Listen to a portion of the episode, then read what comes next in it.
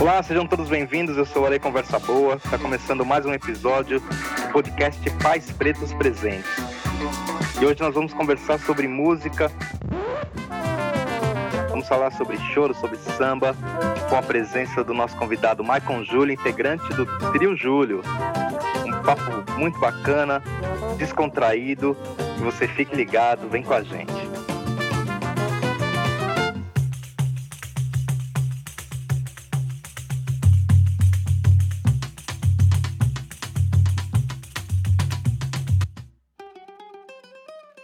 Nosso convidado de hoje é o Maicon Júlio, certo? É bandolinista, é compositor, arranjador e multi-instrumentista. É, além de integrar o trio Júlio, composto por seu irmão gêmeo, Marlon Júlio no violão sete cordas, e o mais velho Magno nas percussões, participa do quarteto de bandolim, juntamente com Pedro Aragão, professor da Unirio, certo? Se eu não me engano. Isso, isso. Professor da Unirio e Marcelo Lopes e Pedro Amorim. Pessoal pesado, hein? Fez parte da Camerata Portátil e participou de importantes discos de música brasileira. Choro Carioca, DVD Ao Jacó Seus Bandolins, Timoneiro, Hermínio Belo de, Carvalho, e este ao lado de nomes como Roberto Silva, Paulão Sete Cordas, Nilce Carvalho, Zéia Duncan, Frejá, Sandra de Sá, Cláudio Jorge, entre outros. Rapaz, que responsabilidade hoje estar contigo aqui, cara. Só a galera da pesada. Então, irmão, deixa eu apresentar aqui rapidamente. Eu sou Henrique Machado. Eu sou compositor também, sou formado pela Unirio, né? Também mestre cientista também lá em composição musical. E sou pai do Noah é, e participo aqui com os demais irmãos do coletivo Pais Pretos Presentes, né? Que a gente é, desenvolve atividades né, voltadas para ao, ao, homem preto, mostrando assim, quebrando esses estereótipos é, de que, que a gente vê aí negativamente a respeito do pai, do pai preto, né? Então está aqui fazendo, está aqui fazer diferença e nós falamos, que a gente faz, é muito mais do que isso, né? E Antes, de eu introduzir o tema, a gente quer saber um pouquinho mais de você, fora do que eu falei, assim, ensinar um pouquinho da sua história, sua trajetória. Eu já li aqui algumas coisas e eu, particularmente, fiquei encantado porque eu me identifico muito com muitas das coisas que vocês que você viveu assim de como, como, começou na música, a trajetória musical até o que você, até as atividades que você faz hoje, né, com os grupos, profissionalmente. Então a gente queria ouvir um pouquinho sobre você e a sua vinda lá de Cordeiro para o Rio também. Ô, Henrique, pô, obrigado pelo convite. Estou super feliz de, ter, de, estar aqui com vocês, batendo esse papo. É... Então, cara, assim, a, a minha história, a nossa história, né? Minha dos meus irmãos, começa aqui em Cordeiro. É, começa em Cordeiro no, no, ano de 97. Né? Eu tinha lá meus oito anos. E a gente tinha um grupinho, né? A gente começou, eu tocando cavaquinho. Pais presentearam a gente com, com um cavaquinho.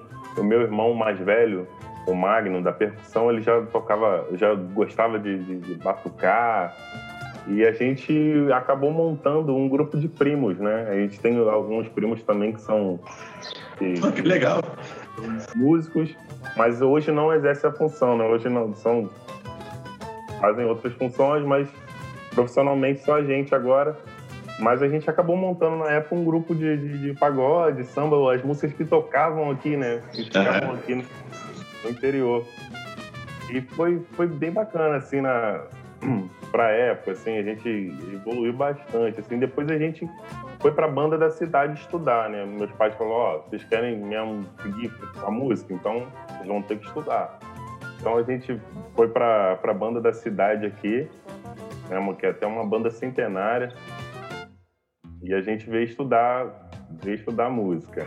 Qual é o nome da banda mesmo? É Sociedade Musical Fraternidade Cordeirense. Ah, sim. É. E, e assim, como eu sempre gostei de corda, o Marlon também, A gente sempre gostou de corda, mas o, meu irmão Magno sempre gostou de percussão. Já nasceu batucando ali, já, minha mãe dizia que ia pro carnaval, assim, ele já tava batucando na barriga dela. assim, ele era percussão, é, percussão desde sempre lá, o Maguito. E como na banda, é, banda de, de, né, de sopros e, e, e percussões, né? Então, a gente foi para a banda, eu, eu e o Marlon fomos para a banda, o Marlon dos Sete Cordas, fomos para a banda também para aprender leitura rítmica, né? E a gente acabou tocando percussão lá né, também, né? A gente acabou é, aprendendo. O seu, o seu irmão já começou no Sete Cordas? Não, meu irmão tocava meu irmão tocava percussão também. Uhum. Como ele não, como ainda não tinha sete cordas, ele tocava percussão junto com, com o Maguito, Sim. esse grupo. Era o Maguito fazendo é, pandeiro, ele tocava o tantã e eu fazia o cavaquinho e cantava, né? que legal. Mas o, o, aí quando esse irmão foi para a parte mais instrumental, harmônico melódico, ele pegou já o sete cordas e passou por algum outro? Então, aí depois, depois a gente precisava de. Depois nesse grupo que a gente montou, a gente precisava de, de mais elementos harmônicos, né? Aí ele pegou o contrabaixo. A gente precisava mais de um peso na banda, né? Uhum. Um volume a mais, um corpo a mais na banda, aí ele começou a aprender o contrabaixo. Entendi. Aí ficou um tempo no contrabaixo e tal. Depois, quando a gente fez 12, de 12 para 13 anos, aí sim a gente foi para o Rio para é, estudar choro. Aí ele conheceu sete cordas. E eu conheci o bandolim, eu tocava cavaquinho, uhum. conheci o bandolim lá na escola, e aí foi paixão à primeira vista do, das duas partes, né? do Marlon e, e mim, assim. Essa escola no Rio, qual é a escola que você está falando? Escola Portátil de Música. Ah, sim, aquela hora na Unirio, certo? Isso, agora está na Unirio. Começou na, começou na Lapa, começou na FRJ, uhum. o anexo ali, no ano de 2002. Ficou ali. Na verdade, a escola tem 20 anos, né? Começou em 2000, uhum. na Funarte, na sala Funarte, ficou dois anos ali na Funarte, depois passou para o FRJ, depois passou um, ficou um tempinho ali na Glória e depois agora está lá no lá no Unirio. Entendi.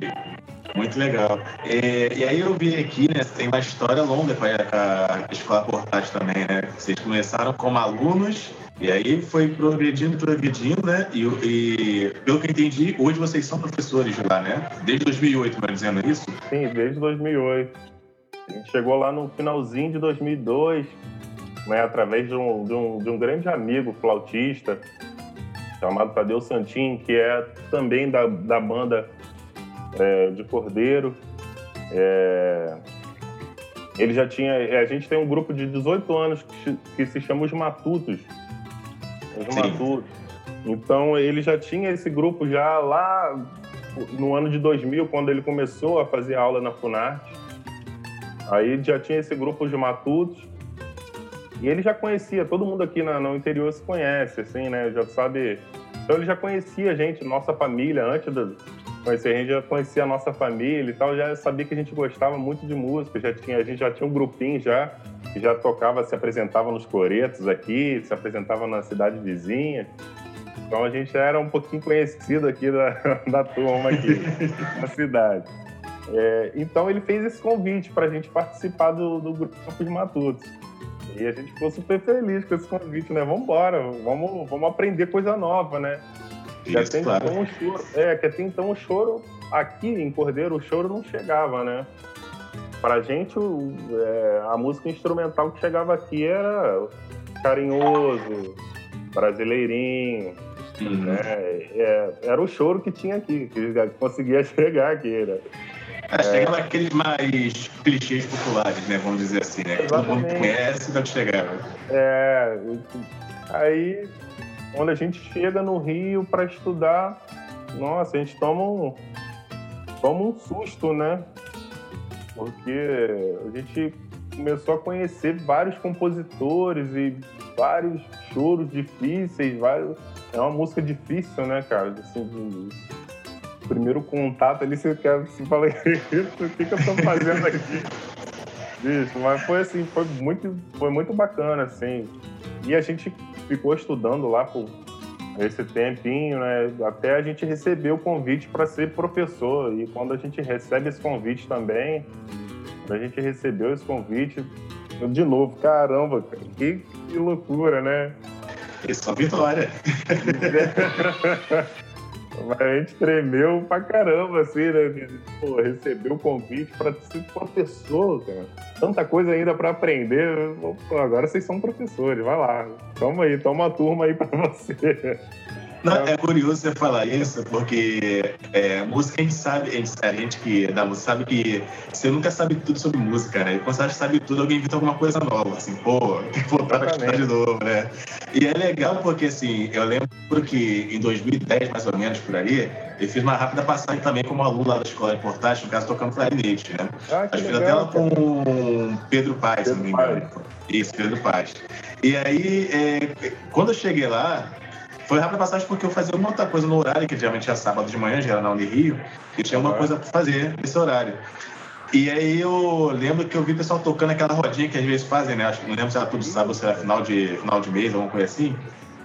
Eu assim, caraca, você viu o nível do pessoal tocando? A gente que é aluno até vergonha, fala, meu Deus, como é que eu vou tocar com esse pessoal? Não sei como é que eu vou tocar aqui. Que era cada coisa que tu achava difícil tocar mais rápido, né? Tocar mais rápido é difícil, né? Então, eu falo isso porque é, vocês é, é um engraçado né, esse movimento que tem geralmente vindo vem o, o, é, músicos que vêm do interior e fazem uma história bacana aqui na cidade do Rio né e às vezes eu tenho a impressão que como vem de outro lugar acaba se, até se dedicando mais é, de, de, não, assim, relativamente mais do que quem já está aqui tem tudo assim tem na muito mão, mais né? fácil É. né exatamente né e é curioso você tem uma trajetória nesse, nesse espaço, que é um espaço que a gente sabe que é desafiador, porque você como aluno tem algumas coisas difíceis, você como professor tem que acaba sendo a referência, né? você acaba sendo o exemplo para os alunos, que eles querem ver, eles, geralmente eles, fazem, eles querem ver o que você é capaz para estar ali como professor, né? E depois tem até, isso que eu vou falar agora tem até a ver com o que eu falei de falar, tem até a ver com um tema que a gente vai desenvolver daqui a pouco.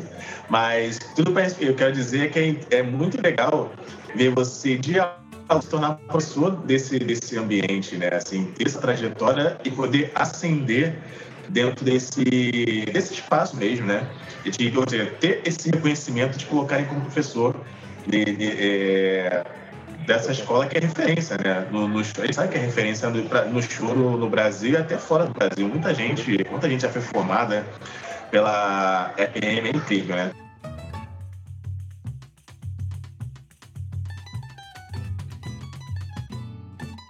É, quer saber mais, um pouco mais assim do, do- de, de você, é, dos trabalhos que você desenvolve com seus irmãos, é, que também vai falar um pouco daqui a pouco, mas que você já faça um pouquinho mais, e dos grupos que você participa também. A gente saía desde, desde lá desse grupinho que a gente tinha lá em no- 97, é, e depois na banda da cidade, depois na, no, quando a gente foi estudar pro, no Rio. Então a gente sempre tocou junto, a gente sempre estudou junto. Ah, ah, quando eu aprendi uma, um- uma música nova, chamava Marlo, poxa Marlo, vem, vem me acompanhar aqui, me ajuda aqui, Maguito, vem me... E a gente foi tocando junto, assim, foi estudando Uhum. junto. E até a gente também tocar nos matutos, né? A gente tam- sempre tocou junto também nos matutos, tal, assim, os anos todos. E de repente a gente sentiu a necessidade, assim, uma, uma vontade, né? De, pô, vamos, vamos tocar um, vamos tocar nós três, vamos, vamos mostrar nossa música. A gente, a gente, eu sou compositor, Marlon também é compositor. E muitas músicas a gente fez é, nas aulas da escola portátil, né? Tinha, uma, tinha uma, uma- umas aulas Sim. lá de composição e a gente fazia um monte de tema e tal, deixava guardado e tal. E a gente foi- acabando assim. E a gente sentiu essa falta, assim, essa necessidade, assim, essa vontade de fazer um trabalho nosso com as nossas músicas. E daí surge o, o, o Trio Júlio. É, é engraçado que é, quando a gente chegava já na escola portátil, a, o povo já falava assim, a galera já falava, ah, o trio Júlio aí, ah, o trio Júlio aí. Só que a gente não acreditava, a gente não acreditava nesse nome. Ah, tá muito óbvio, né? Ah, Júlio, sobrenome, trio Júlio. A gente lutou bastante para afirmar esse nome. Aí depois a gente viu que não tinha mais jeito, era o trio Júlio que estava ali. E já estava colado, né, Marcos? Já estava ali, pronto ali. Então vamos embora, vamos fazer. Aí no ano de 2017, a gente firmou mesmo essa ideia no ano de 2015. Aí em 2017 a gente fez o nosso primeiro disco, né? Nosso primeiro e único até então. Fizemos o que é o Minha Felicidade. Que é o Minha Felicidade, com as composições, com, com, com composições autorais mesmo, todo, todo autoral. É, e composições que a gente é, começou a fazer, tanto que tem, tem baião, no disco que você vai encontrar baião, vai encontrar polca, vai encontrar shot, frevo. É, então é um processo de composição, né? Desde, desde, quando a gente começou lá nas aulas de composição e outras a gente já fez depois. Então um processo ali de composição nesse primeiro disco, por isso ele tem essa esse passeio pelo Brasil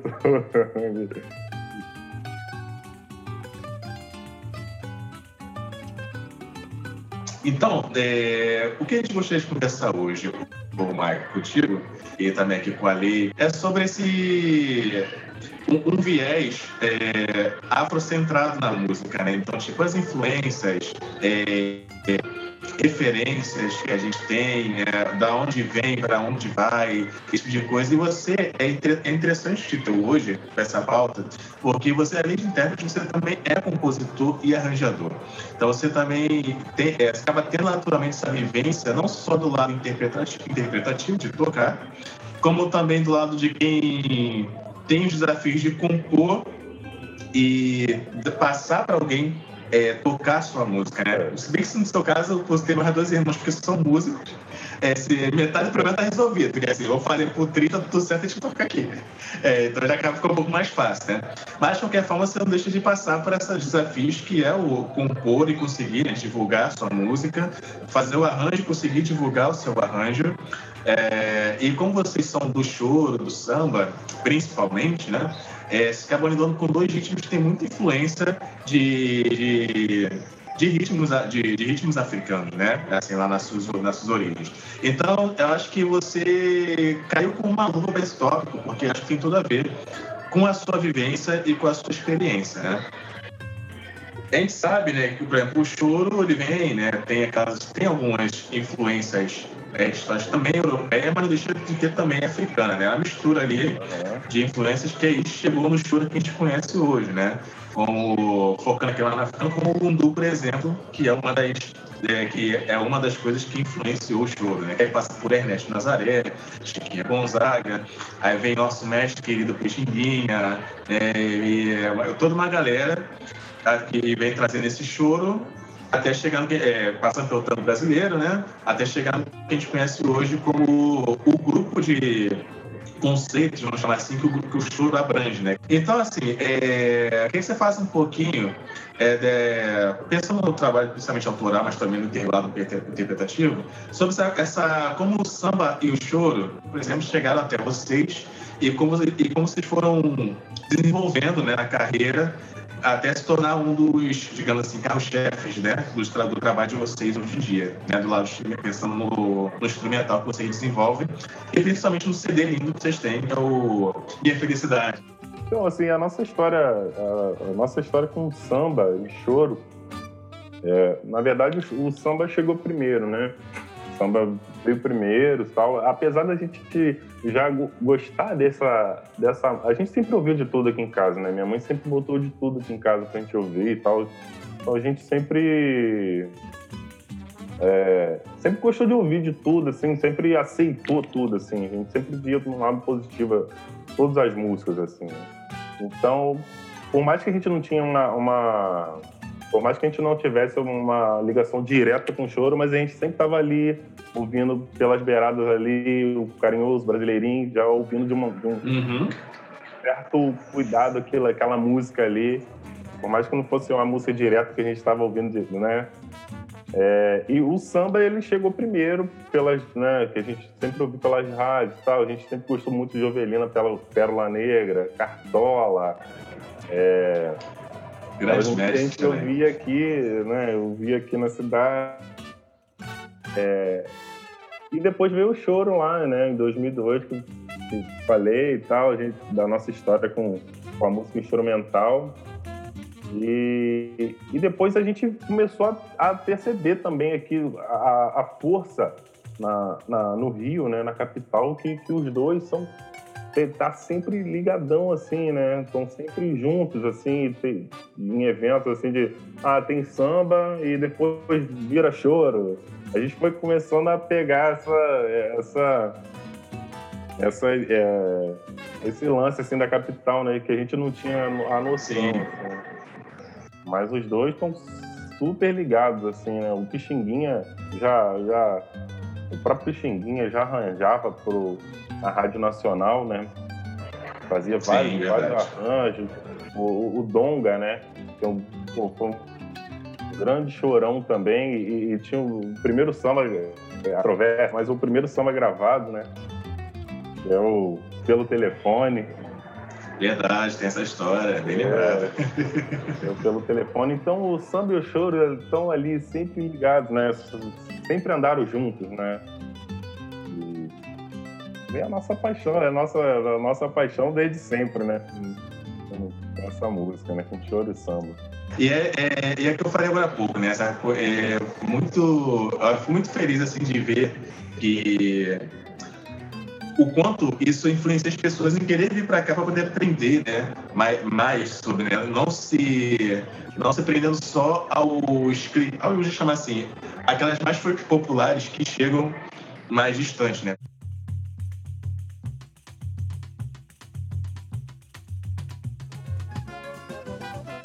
E eu queria te perguntar também se, na vivência de vocês, se vocês já é, tiveram contato ou desenvolveram é, alguns outros é, ritmos também de, de matriz africana, assim, como o Ijexá, o mara- o maracatu, alguma coisa assim, já desenvolveram, participaram de trabalhos que tiveram que lidar com esse ritmo. Isso é uma coisa que vocês é, gostam de, de trabalhar também, né? Queria saber um pouco mais dessa vivência com essas outras, esses outros estilos, né? Que, que tem uma certa conexão com o show e o samba, mas não tão, é, não são tão, intrin, né, tão É. intrínseco assim essa relação, Cara, né? foi até legal você abordar isso, que assim, a gente até tem, não foi gravado ainda, mas a gente gosta muito de um ritmo africano, né, natural de Angola, que se chama semba, que é um ritmo que tá muito, é um ritmo que tá na, tá na rádio tá no rádio direto e ninguém se dá conta, né? Que é, que é um ritmo usado pela Anitta, é um ritmo usado pela Ludmilla, é um ritmo usado por, por, todo, por todo o universo pop, Uhum. mas que muita gente não se dá conta ali que, que é um ritmo africano, que é, um, que é o samba, que é... E a gente, e o Marlon compôs, um, um- a gente compôs um, uma música chamada Caindo no Samba, né? Ainda não foi gravado, mas se Deus quiser vai ser gravado em 2021 Sim, a galera conferir aí. E a gente curte Oremos. muito. E, e fora os outros trabalhos né, que a gente faz é, paralelos, né? Que sempre é, tem também, assim, o Gechá, como você falou, alguns ritmos, assim, é, até mesmo o Lundu, né? Que a gente que tá também no nosso universo do choro ali, né? Então a gente está sempre passeando no, no, no, no Exatamente, né, exatamente. africano e tal. É, uma coisa que é bem comum de acontecer também, tipo, a gente tá desenvolvendo um estilo X, né? E ele tem um momento faz uma quebra, aí joga, né? Essa mais- joga um, ritmo mais, mais, é, mais voltado pro, pro africano, né? E aí depois volta para aquele ritmo X. Então, tipo, então o samba acontece muito Olha isso, assim, aí vai, e Jexá, aí mudando tac, Isso. vai, né? A música do Jexá, aí depois volta, dá É. a compreensão e volta, né? Uma coisa, uma coisa muito comum no samba de fazer também, né? Isso é muito legal de ver é que a gente naturalmente tem isso, né? E aí, vezes, tipo assim, dá, bate, dá estalo assim, manda um maracatu ali. Ela, vai maracatu. Aí o pessoal vai junto e é uma coisa bonita de ver, né? Porque geralmente o público também vai junto naquela, é, naquela vibe, né? Vai acompanhando, é muito legal de ver. É, bacana. Eu vou abrir aqui um espaço para o irmão Ali perguntar. Ali, manda então, sua pergunta Michael, pra é... gente aí. Vocês começaram cedo, né? Você, os gêmeos, você e o, e o Marlon, tinham oito anos aí, por volta de oito anos. E, e o Magno com 10, né? É, e, você, e aí vocês, vocês, foram, vocês começaram é, esse destaque ainda em Cordeiro, iniciaram os estudos lá na Sociedade Musical Fraternidade Cordeirense. E eu queria saber, voltando um pouco nessa época, é, se você percebeu ainda naquele momento ou se você só percebeu depois que os seus pais é, precisavam de um esforço, né? Para que vocês pudessem é, desenvolver o talento, é, o aprendizado. E por que, que eu estou falando isso? Porque muitas famílias, a maioria das famílias negras, os pais é, têm dificuldade para manter os filhos ali, principalmente nas, na, nas coisas que eles querem aprender. É, de repente o pai é, precisa trabalhar, a mãe precisa cuidar de outros afazeres, tem a questão financeira também. Então muitos sonhos, muitos sonhos de, de talentos a serem desenvolvidos acabam ficando de lado. É, e vocês tiveram um privilégio, inclusive, porque vocês seguiram desde, desde lá da infância o, o objetivo principal, a, a, vontade que era de seguir na carreira musical. Como é que foi para vocês? A gente foi muito é, abençoado assim com nossos pais, assim, a gente foi, a gente, nossos pais sempre, sempre apoiou desde o início, desde assim, desde, desde o Maguito, né, que já já estava na barriga da minha mãe batucando e depois ele se interessou pela, pela, ficou ali batucando a latinha dele e meus pais já com aquela visão. Depois nasce eu, Marlo e eu, e eles veem que a gente gosta de música, a gente quer aquilo ali, a gente está querendo muito, buscando muito. E a gente sempre teve o apoio deles assim. E, e, e, e te respondendo, o, o, Henrique, eu acho que essa, essa, essa, essa questão é, é mais fácil que para o interior, né? De, de nossos pais levar a gente para aprender a música, voltar para casa ou deixar porque a nossa família está toda aqui no interior. Então mesmo que eles não pudessem levar a gente para a escola de música, tem a minha irmã que é a mais velha, tem minha tia, tem nossas tias, nossos tios. Então para cá, como tudo é perto, né? É, para gente, para aqui, para o interior é muito mais fácil, né? Essa essa questão. E e é isso, assim, a gente sempre teve todo o apoio. E quando a gente foi estudar é, no Rio, tinha todo o suporte aqui também, né, da, da prefeitura. Pedia carro para a gente estudar, então a gente não ia de ônibus, né? A gente ia com, com a van da prefeitura, aí eles esperavam a gente lá terminar e voltava com a gente. Isso todo sábado, é. A gente acordava às quatro Nossa, da manhã. Aí a gente viajava umas quatro e meia para estar no Rio às nove da manhã para estudar e saía de lá, saía do Rio meio-dia, aí voltava. Ah, legal. Chegava em casa às quatro, por aí. Isso, isso quando a van não fervia, né? Isso quando não dava um problema. isso quando não dava um problema que a gente chegava em casa quase dez da noite. Então foram vários perrengues assim que também nossos pais ficavam loucos também, né? Ficavam preocupados, super preocupados mas por outro lado, é, tranquilos, porque sabia que a gente estava. É, tava, gostava daquilo, né? É, a gente estava ali estudando ali para uhum. se tornar alguém e tal, para se tornar profissionais. Então, eles ficavam preocupados, mas por outro lado, eles estavam mais tranquilos. Incentivava, é, não deixava incentivava, não deixava de incentivar, né? E muito legal essa importância da, da cidade, né? Da, a importância da prefeitura e toda a comunidade ali da cidade também é, incentivar o, o, projeto, a ideia, o aprendizado do, do, do, da população mesmo. Né? Isso é muito, é, isso é muito legal, assim. Eu acho que esse seria, eu, nunca tinha visto assim uma é, prefeitura que incentivasse nesse ponto tipo, do, de levar, né? E, e, trazer também, né? Porque a gente, a gente, vê muito aqui é pessoal que vem de Volta Redonda, Resende também, que vem para o Rio, e tem essa coisa da família assim, não, vai lá e a gente tenta dar um, o, a base que der para poder se virar lá, né? Já vejo o pessoal principalmente na já está na, na, faculdade, né? Passa a semana toda, volta final de semana, né? Poder também e voltar todo dia, sabe que é puxado, né? Financeiramente e de tempo também. Então tem é, é, interessante ver que tem, eu sabia que tinha um certo movimento, um certo engajamento, mas a esse ponto eu nunca tinha visto. Então é, é curioso ver como, como bem o irmão Ali falou aqui, como algumas prefeituras realmente apoiam, né? Essa atividade de artes em geral, não vou dizer só de música, porque a gente não, como a gente não conhece as outras, é, a realidade das outras pode dizer que é só na música, mas na música a gente está vendo como você está relatando para a gente. Isso é muito legal.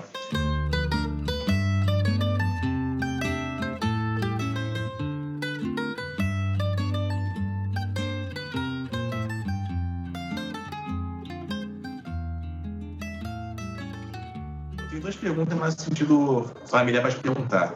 A primeira é que eu sou, tô muito curioso para saber essa história do como é que essa coisa do irmão gêmeo seguiu a mesma carreira que você, né? Só o instrumento que mudou basicamente, mas tipo, vocês são dois gêmeos e um que é parecido, apesar de ser um pouco mais velho. Então, como é que como é que foi isso assim na vida, já que vocês até hoje têm essa coisa de tocar não foi cada um para um canto, né? Um foi para engenharia, outro ficou na música e outro para administração, né? Não, os três estão na música, né? Tocando juntos no mesmo grupo. Então, assim, é, como é que foi essa, é, essa coisa, assim, de, de ter três irmãos muito parecidos, tocando no mesmo grupo, ou seja, indo para os mesmos lugares. E a irmã mais velha, vocês, professores, a irmã mais velha vocês, também já em algum momento participou desse projeto. Isso, exatamente. exatamente. Assim. Minha irmã também, ela tocou, fez um pouquinho de. aprendeu, estudou teclado, para entrar, também entrar no, no nosso grupo. É, fez parte também, fez back e tal. É, fez back vocal. E, depois, ela, depois ela saiu da área, saiu. Agora ela cuida mais da, da ela trabalha com a gente também, mas trabalha no, nos bastidores, né? Trabalha mais nos bastidores. Mas essa questão nossa aqui, cara, a gente sempre foi muito uhum. ligado um com o outro, a gente sempre foi muito unido, né? Nós quatro. É... Eu lembro que a gente chegava da, do, da, da escola, né? E a gente íamos, nós três, né? Assim, a gente ia para o quarto dos nossos pais, trancava a porta ali e a gente sempre conversou muito, a gente conversava muito, a gente sempre tinha um pouco da, da visão, assim. A gente não, não ia para a rua brincar de pique, enquanto a gente via a, a, a, galera da nossa idade ali, da nossa geração, todo mundo correndo ali, brincando de pique, pô, uma para a rua lotada de, de, de molecada, uhum. assim, e a gente em casa, assim, meio que pensando como é que vai ser, essa música tal, é, vamos estudar, vamos...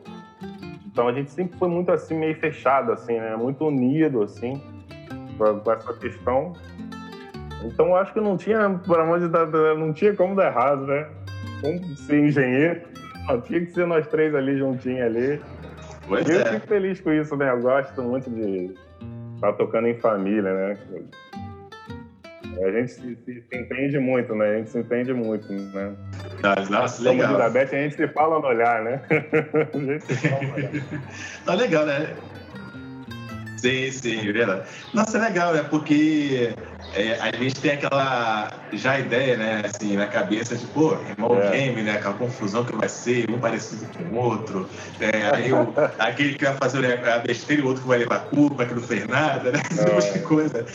Sempre tem esse pensamento assim, então é bom ver que tem, que você tem esse entrosamento né, desde cedo e toda essa carreira que vocês estão até hoje aí juntos é, trabalhando, né?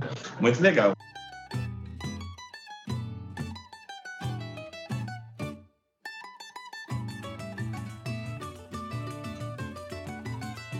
Agora eu quero voltar um pouco para o nosso, nosso tema e falar sobre versatilidade. O que eu quero dizer com isso? É, você mesmo, né? Você começou lá com o cavaquinho, como você falou, né? E aí passou, foi que entendi um pouquinho pela percussão, não ficou muito tempo, né? Pegou o bandolim, tá no bandolim até hoje. Mas além do bandolim, você também faz, é, compõe, é, faz arranjo e agora também vai até se atrever a cantar, né? Vai, vai voltar a cantar, melhor dizendo, né? Vai voltar cantando bem. Voltando a cantar. Aí eu falei, caramba, é, por que caramba?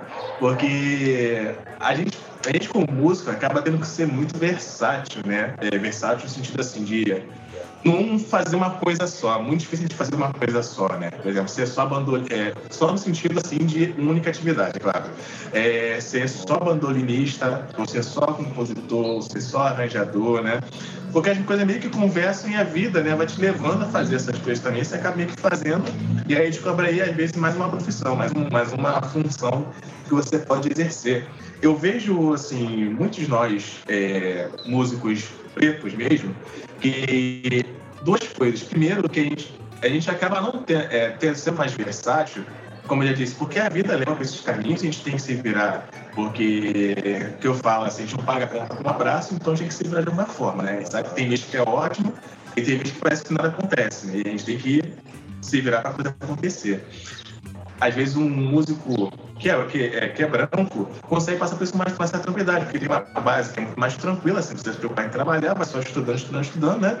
E tanto que acaba resultando que a gente vê muito mais é, músicos de, de, de, orquestra que são brancos mesmo, que se dedicar só aquilo, acabam tendo, consequentemente, uma experiência muito maior com o repertório orquestral, né? Sinfônico, vamos chamar assim, do que nós, é, do que nós, músicos negros, que a gente sabe que é, é, há uma, uma disparidade, sabe, sim, entre as vivências de vida, né, e, e, os consequentes resultados do que a gente vai fazendo, né. Então, o que, que eu queria te perguntar com esse contexto? É, você, em algum momento da, da vida, já teve aquele momento que a cabeça faz parar, olhar para o horizonte e falar assim, pô, orquestra sinfônica, é, será que poderia ir um dia? Você já pensou nesse lado assim mais, digamos, erudito musical, assim, de seguir para algum, em algum momento da sua vida? É, como é que foi essa experiência, essa vivência, é, sabendo que tem esse lado sinfônico, onde o, o bandolim geralmente não entra muito.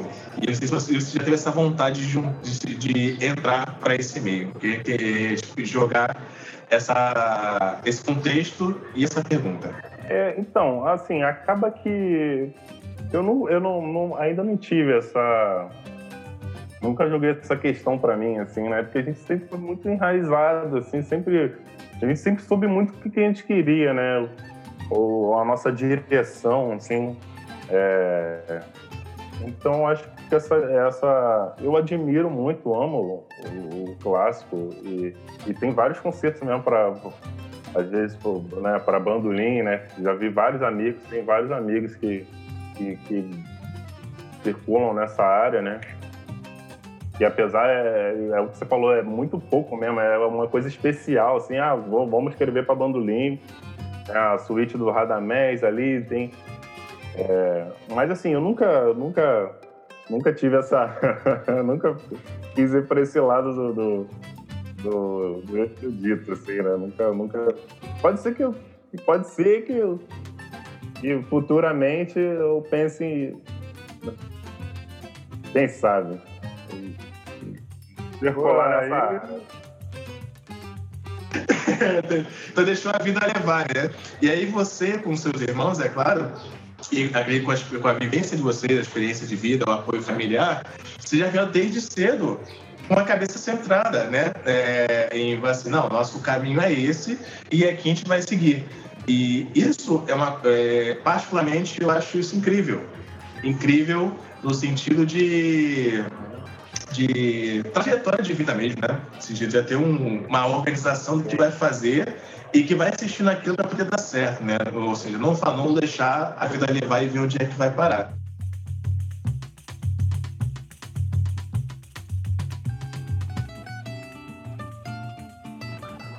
Vamos falar de nomes, vamos falar de nomes aqui.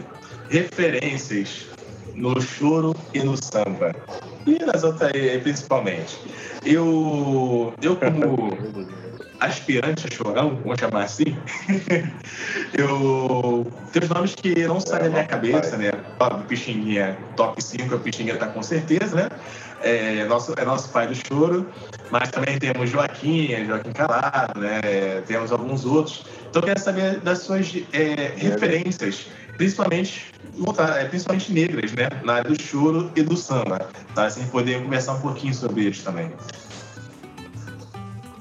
um certo dia a gente conversando e a gente parou para analisar. É, é, bacana essa pergunta que você fez, porque a gente hoje é, é o que você estava falando da, da, da, orquestra sinfônica e tal, muitos brancos e tal. A gente hoje a gente vê isso, hoje a gente está vendo isso no choro, né?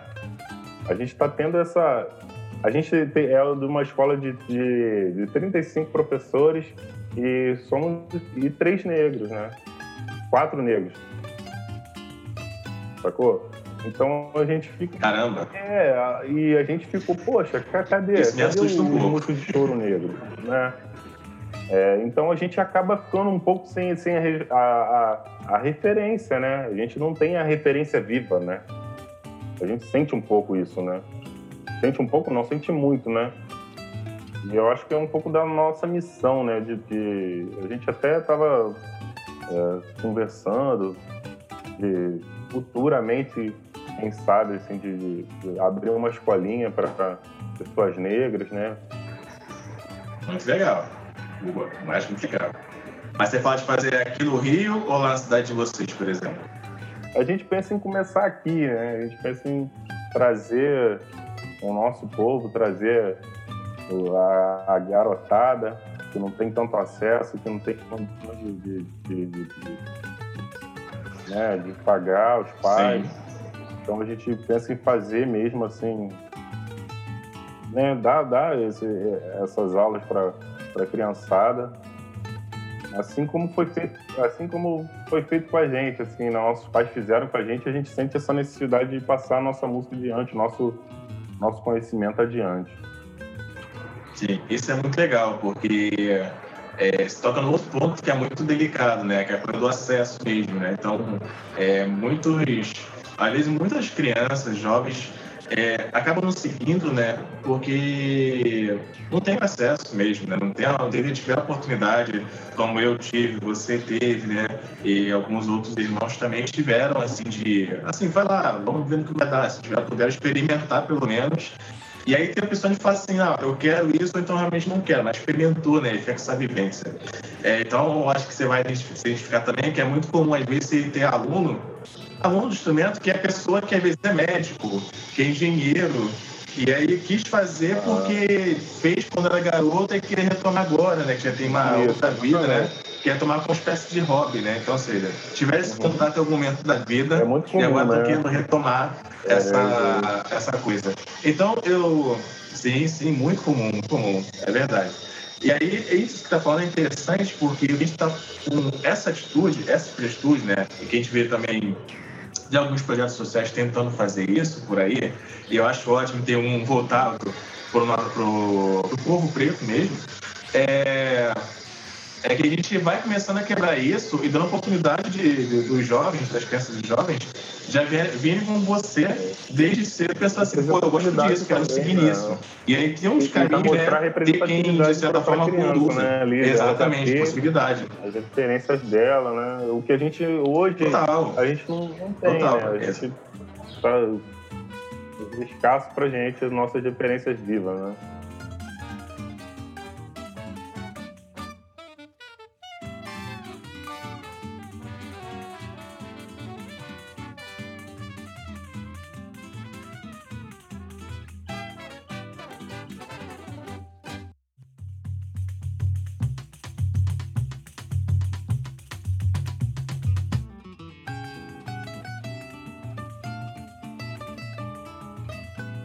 Gente queria que você falasse a respeito da, do que vocês estão fazendo de trabalho agora, para o pessoal poder acompanhar as redes sociais também, né?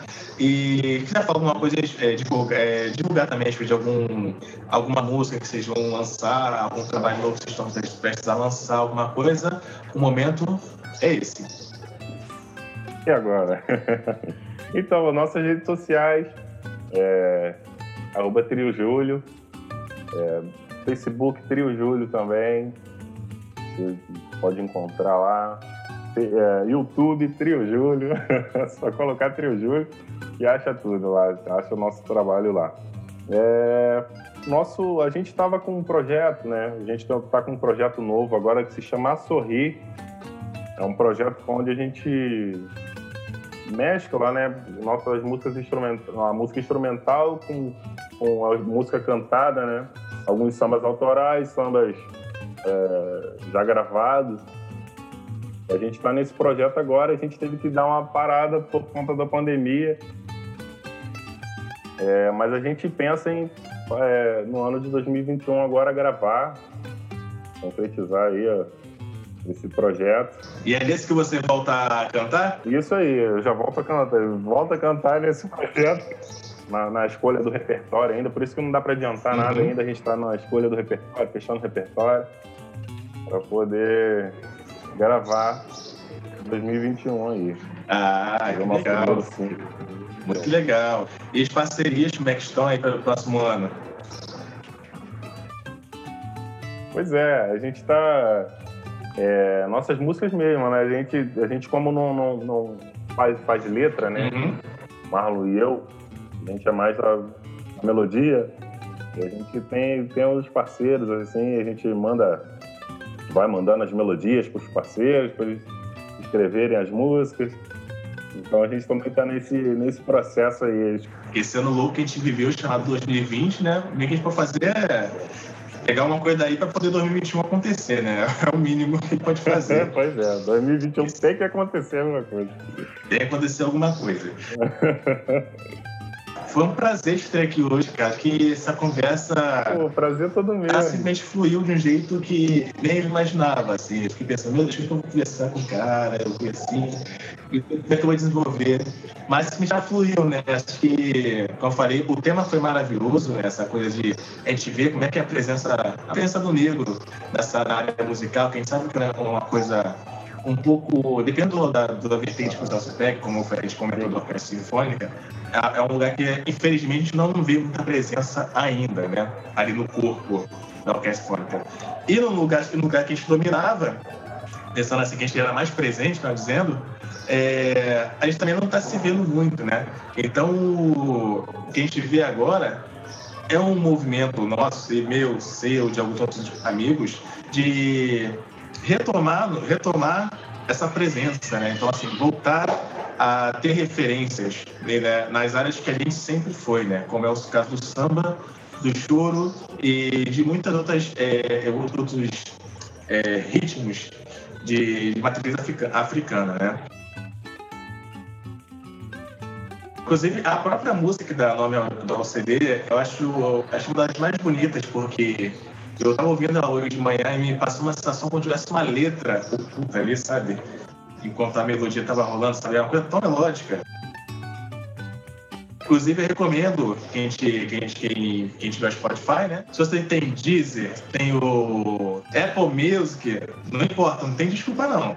Pesquisa, pesquisa lá o, o nome do CD, e ouça, ouça, que é um negócio lindo demais. Lindo de, lindo de morrer, cara. Muito bonito mesmo. Vocês estão de parabéns. Né?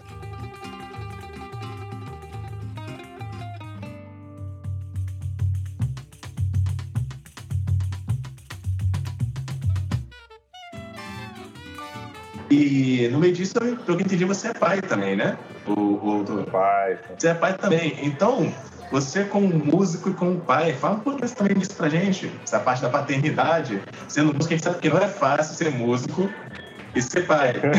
Essas duas coisas juntas é meio complicado, mas a gente se vira e dá certo, não é? é... é... Então, cara, assim, eu sou.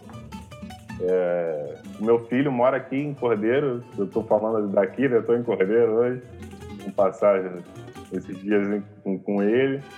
É, então venho sempre para cá, eu tô sempre aqui, tô de 15 em 15 é, com ele. Ele, ele é um moleque muito bom, assim, ele também gosta muito de música, gosta muito de cantar, né? Ih, já tá no caminho. diverte bastante. Ih, já tá, é, ele é nosso cantor. Na verdade, ele e meus sobrinhos também já estão ali, já estão encaminhados. A gente não força muito, né? A gente só fica observando, como nossos pais observaram na época. Só fica observando ali, mas ele gosta muito de cantar, né? É... E é ver que isso, assim, a gente se diverte pra caramba junto. Ah, gente, legal, cara. Legal. Ele, a gente, ele chegou, a gente chegou a morar, né? A gente chegou a morar junto é, no Rio. Fui pro Rio tentar a vida, né? Com a mãe dele, estava com a família. Acabou não dando certo. E ele teve que voltar, né? Para mim foi uma porrada, né? E a gente não quer ficar longe do nosso filho. Né? Exatamente. Então, para mim foi uma porradinha assim. Mas, graças a Deus, hoje, né, tudo, tudo no seu caminho, tudo deu certo, tudo dando certo. É, e você, no começo lá, você, como é que ia conciliar os trabalhos, né? Porque quando ele nasceu, pelas minhas cálculos aqui, você tinha é meio que um novato, entre aspas, ainda como professor da, da escola portátil, né? Mas sabe que você ainda você não trabalha só na escola portátil, acredito. Tem alguns trabalhos que a gente faz, tocando, é, dando aula. E como é que, uma coisa interessante, pensando na paternidade, como é que foi conciliar essa, esse pai de primeira viagem com os trabalhos, né? Para aqueles que já estavam, tipo, Tinha que né? Às vezes, assim, numa, de trabalho de fazer. semana, assim, numa terça, numa quarta, assim, e voltava para ficar com ele, porque a mãe trabalhava. Mas a gente aqui, graças a Deus, a gente sempre teve um suporte, né? Dos avós e tal. Então, sempre foi muito tranquilo, assim, quando, quando eu viajava, eu já deixava aqui com os meus pais. E, mas, assim, era não, não, tinha eu ainda não tinha muito trabalho assim né de ficar no Rio uma semana duas semanas. Era um, aquele trabalhozinho ali voltava. Então foi assim foi bem tranquilo assim conciliar essa essa fase né.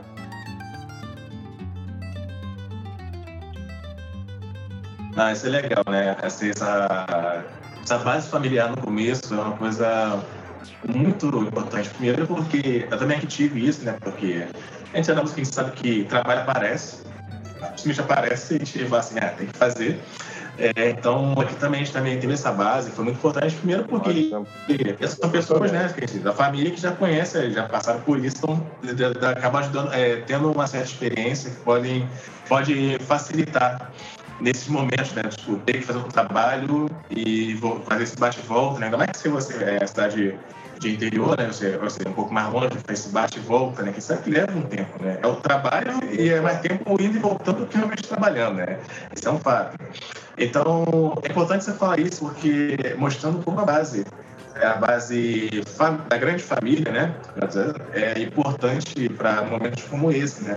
Porque é bem comum também te ver é, amigos que infelizmente não têm esse apoio, né? É, com quem deixar e aí é uma, acaba ficando uma bola de neve, né? Porque assim, você não, obviamente você não vai deixar o filho desamparado nos primeiros meses de vida e você não consegue trabalhar e acaba não tendo dinheiro, né? Que é uma outra coisa, acaba não tendo dinheiro e aí começa a bola de neve, que né? um por cento sai de casa para trabalhar, mas você trabalhar para ter dinheiro para comprar dentro de casa, né? E aí é uma situação muito delicada que alguns de nós, é, alguns de nós passamos também.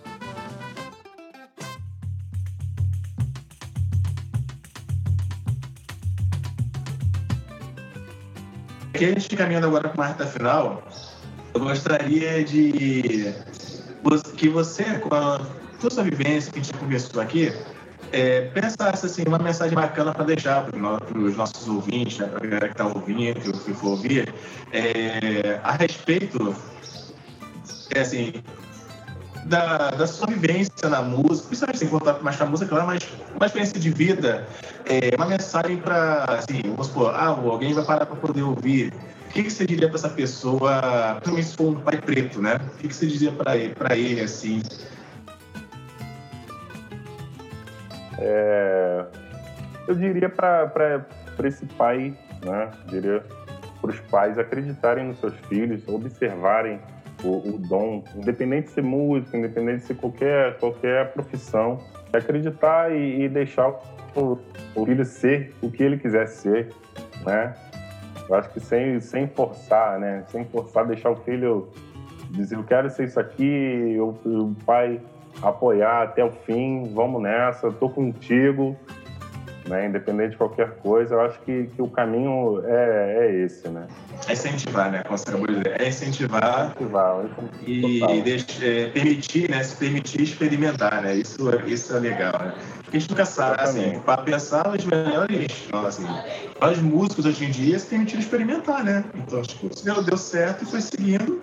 É... Então aí, né? Vocês mesmos falaram, assim, considero que são um caso disso, né? Se permitiram desde cedo e foram é, sendo incentivados, tendo essa base, sendo influenciados né, é, é, de forma a, somar o que vocês desenvolveram. E estão aí hoje, os trabalhos que se desenvolvem com as pessoas que vocês já, já tocaram, e uma consideração que se vier da cidade, que é do interior, né? E agora, diretamente de Uberlândia, o nosso irmão José Amaral. Dá ideia, Amaral. Olá, eu sou José Amaral Neto, moro em Minas Gerais, na cidade de Uberlândia, no Triângulo Mineiro. Eu sempre gostei de música. Eu admiro demais quem sabe tocar algum instrumento, quem sabe compor, quem sabe desenvolver a arte de interpretar.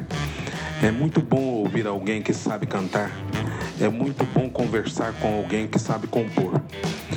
Melodias trazem tranquilidade, trazem harmonia e refletem um mundo que nos traz esperança. E uma das músicas, assim, aliás, uma das é, vertentes da música popular brasileira que eu mais gosto é o choro, que é a raiz da nossa música popular brasileira, porque tem mais de 150 anos que a gente vem fazendo o chorinho. Eu, particularmente, considero o chorinho como o nosso jazz, né? Da mesma maneira que o jazz norte-americano trabalha essa harmonização é, instrumental, né? E improvisação, o chorinho faz o mesmo, talvez com a mesma idade. Eu não sei a idade do jazz, mas sei a idade do nosso chorinho brasileiro. E uma das músicas que eu mais gosto do Chorinho é Carinhoso, do Pixinguinha, né? Que é o maior expoente da música brasileira em se tratando de choro, né? E é uma música bacana, né? É, é, assim, eu, eu acredito que é, a música popular brasileira ela tem uma raiz muito forte no que nós somos enquanto brasileiros. Né? O, o que é ser brasileiro? É ser resiliente, é entender o mundo e perceber-se no mundo. Se você observar, é, nós brasileiros, a gente cabe em qualquer lugar. a gente conversa em qualquer continente, qualquer continente nos reconhece. Não só pela alegria que nós temos de viver, mas pela essência que nos faz grandes, que é a essência de gostar da vida. E só se pode gostar da vida quando se há música. Todas as histórias que compõem a história da humanidade é, são fortalecidas através da música. É, todo mundo faz música, todo mundo quer cantar música, todo mundo quer ouvir música. É por isso que comemorar o chorinho, né? Comemorar o choro nos faz grandes. Aqui em Uberlândia e numa cidade próxima onde eu nasci, que é Uberaba, fica a 100 quilômetros uma da outra, são duas cidades que sempre é, fizeram com que a música fosse algo presente, independentemente do estado. Né? Aqui se junta uma viola e uma flauta e já se toca uma música. Eu sou de duas cidades que tem é, a música em, assim entre as pessoas. É, nós temos jazz, nós comemoramos o Dia Nacional do Choro no dia 23 de abril, é, nós tocamos a dança na praça, nós fazemos é, o congado, nós fazemos toda a vertente da música popular brasileira é, ser vista e tocada, cantada, harmonizada, embrenhada em nós e nos deixando cada vez mais brasileiros. É, esse ano de 2020, infelizmente, nos impediu de que a gente fizesse algo é, permanentemente, que é comum entre nós, que é festejar os dias musicais do ano, né? É, mas não, isso não, não, impediu que, né, que a internet trouxesse vida para isso. Eu espero que 2021 nos faça aglomerar novamente e querer cantar mais pixinguinha, em querer cantar mais jazz, em ouvir mais Vila Lobos, em tocar mais música popular brasileira. Eu acredito que esse podcast hoje nosso trouxe foi isso. É o tanto de coisa boa que é ser brasileiro. Vamos conversando.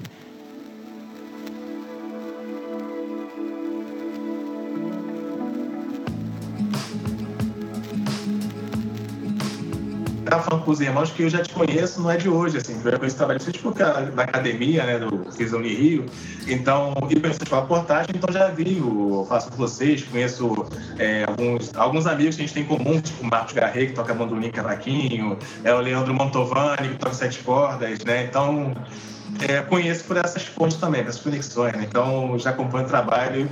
E aí, como falaram que você ia estar aqui hoje, eu falei, pô, essa eu quero conduzir. Eu quero muito conduzir pra ser maneiro. Sabe? Então, foi, foi muito legal. Muito legal mesmo. Pode sair é, música aí, hein? Tá vendo? Pode sair música nessa... Legal, cara. Que Com certeza. De, de, música sempre sai música. Com certeza. Ô, Marco, muito obrigado. Também quero agradecer. É, eu sou de São Paulo e eu já te conheço também há um tempo. Meus irmãos apresentaram o, seu, o trabalho de vocês. Mas já é do samba também, desde, desde de nascença, desde a barriga. Então, tudo, todas as vertentes do samba a gente vai acompanhando e buscando. Vocês chegaram aqui e são muito, são muito bem quistos aqui também, viu? Espero que após a pandemia a gente possa assistir um show de vocês por aqui. Ou a gente vai até aí também. Parabéns mais uma vez pelo trabalho e nos mantém aí ligados e antenados quanto ao. Isso aí, pô, valeu, valeu. Obrigado aí, irmão. É, a gente também está devendo a visitinha a São Paulo, a gente tem vários amigos também em São Paulo. Inclusive, a gente fez agora, é, no Dia da Consciência Negra, a gente fez uma conexão Rio-São Paulo, né? Músicos negros de São Paulo e músicos negros daqui do Rio. A gente fez uma música do Pixinguinha chamada Dando Topada, foi, ficou bem bacana. Depois, se vocês quiserem conferir lá no nosso Instagram, bem bacana lá o, esse vídeo. Então acho que. Arroba, é, já vi, já arroba Trio Júlio, né? Isso aí, arroba Trio Júlio. Tá lá no, no, nosso Instagram. Mas, pô, obrigado, cara, obrigado. Sempre precisado. Estamos aqui, estou aqui pronto aqui para bater esse papo com vocês aí. Foi maravilhoso. Pô, por mim eu ficava aí conversando também. Vamos embora, vamos conversar direto aí. Mas foi, foi, foi maravilhoso, foi maravilhoso. Obrigado. Valeu, Diego. Valeu, Ale. Obrigado. O Lucas também. Lucas Maciel. Lucas Maciel pela ponte aí. Obrigado. Obrigado, meu irmão.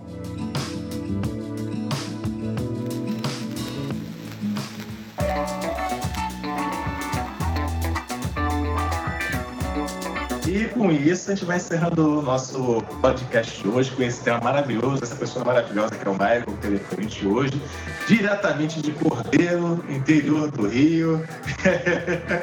e é, espero que tenha sido bacana para quem está né, nos ouvindo hoje, esse tema. Valeu, valeu, Henrique. Valeu, Beleza. pessoal. Obrigado. Obrigado, Henrique. Tamo junto. Um abraço.